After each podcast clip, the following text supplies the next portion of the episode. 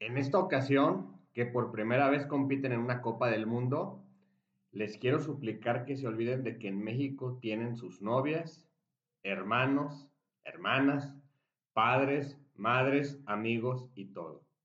Y solo les quede grabada en sus mentes la palabra México, ya que hoy nos toca luchar contra Francia. Tienen que recordar al general Ignacio Zaragoza, el héroe de la batalla de Puebla ocurrida el 5 de mayo de 1862, en donde el ejército mexicano venció a las tropas de élite francesas al mando del conde de Lorenzés.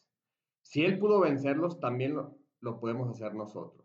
En este momento hay 15 millones de mexicanos rezando por nuestra victoria y allá, en el cerro del Tepeyac, también se encuentra la Virgen de Guadalupe, que no ha dejado de rezar por los colores del fútbol mexicano. Les suplico que guarden un minuto de silencio por esa Virgen.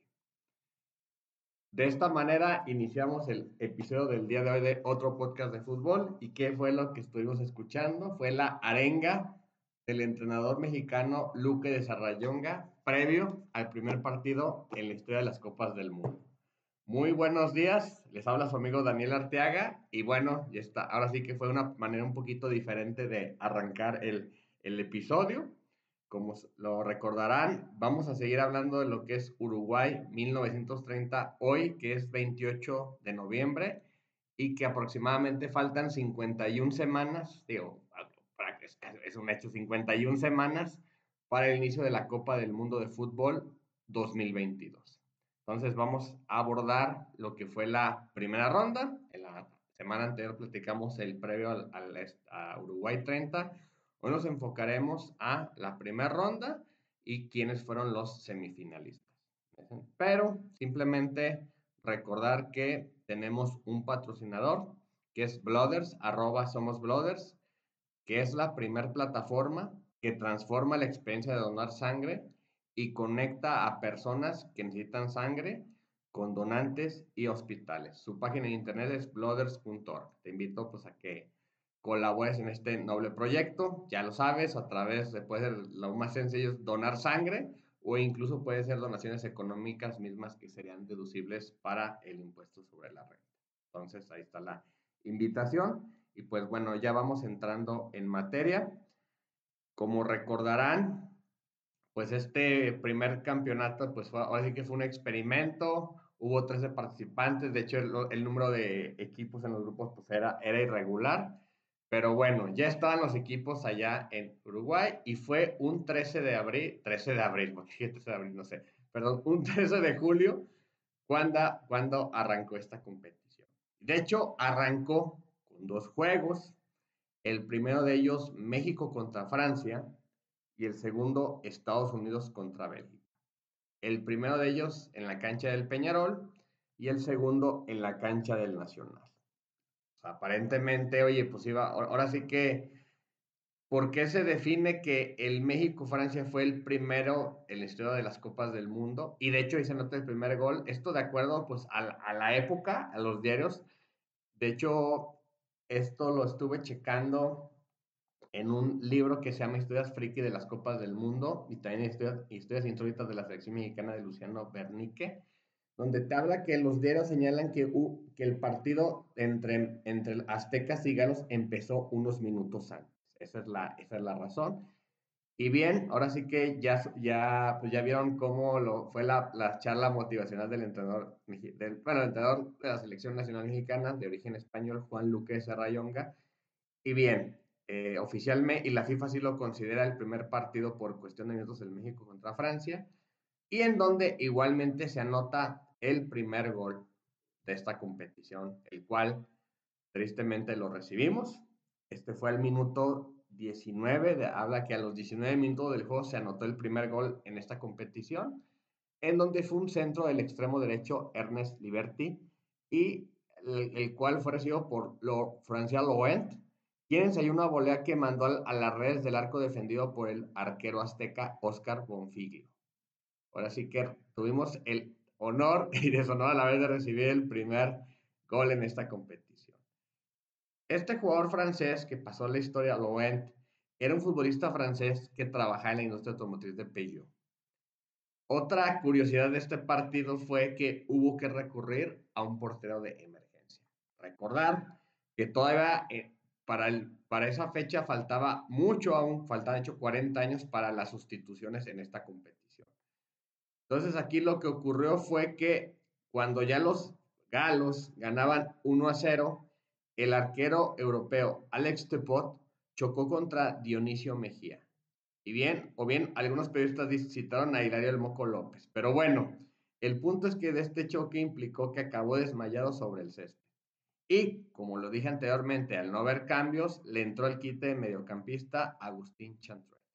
Bien, yo pienso, y creo que así lo hablan los libros, creo que pues, su desempeño no fue nada malo, porque al final del camino el partido terminó cuatro goles a uno en favor de los europeos. México pasa la historia con el, su primer gol, obra de Juan el Trompo Carreño, jugador del Atlanta. Entonces, esa es la anécdota del primer juego de la, de la competición. ¿Alguna otra curiosidad de este grupo que está integrado por Argentina, Francia, México y Chile? que destaco fue que en el partido entre los sudamericanos y los europeos, Argentina, bueno, sudamericanos, entre Argentina y Francia, al árbitro se le ocurrió terminar el partido seis minutos antes cuando los, los albicelestes ganaban 1-0.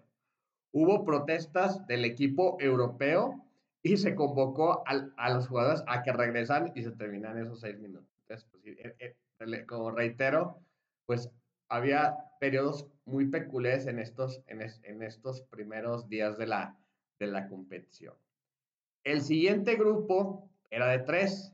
Era de, era, eran dos sudamericanos y un europeo. Estaba por una parte Brasil, estaba Yugoslavia y estaba Bolivia. Bolivia nunca había ganado un partido internacional y en su primer encuentro contra Yugoslavia lo que quiso hacer, y de hecho luego se hizo común en, otros mundiales, fue ganarse el corazón de la afición local.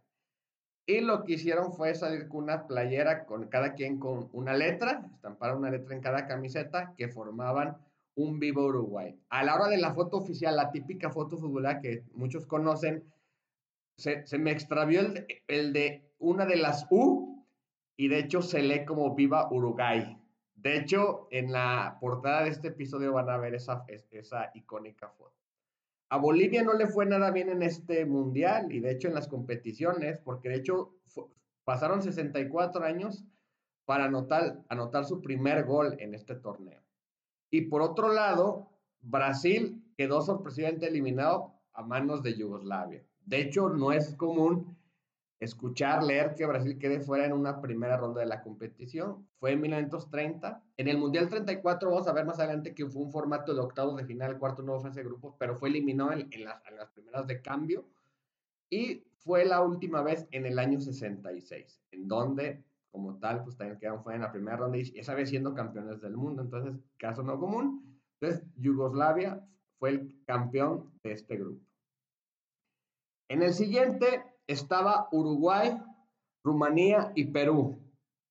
Igualmente, dos sudamericanos y un europeo.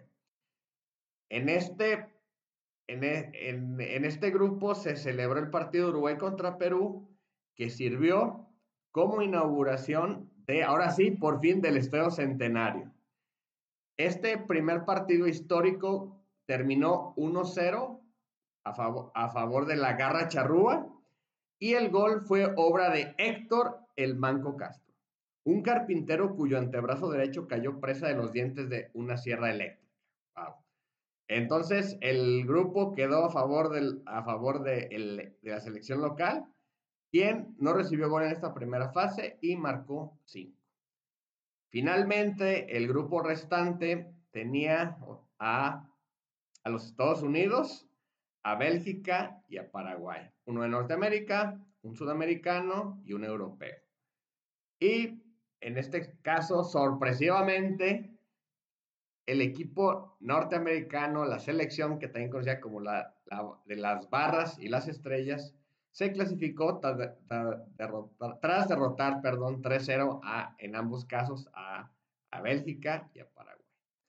De tal manera que la siguiente ronda pues ya era la semifinal, en donde solo hubo un europeo, algo inédito y eh, algo, es decir, ya, ya no ha vuelto a ocurrir en la competición.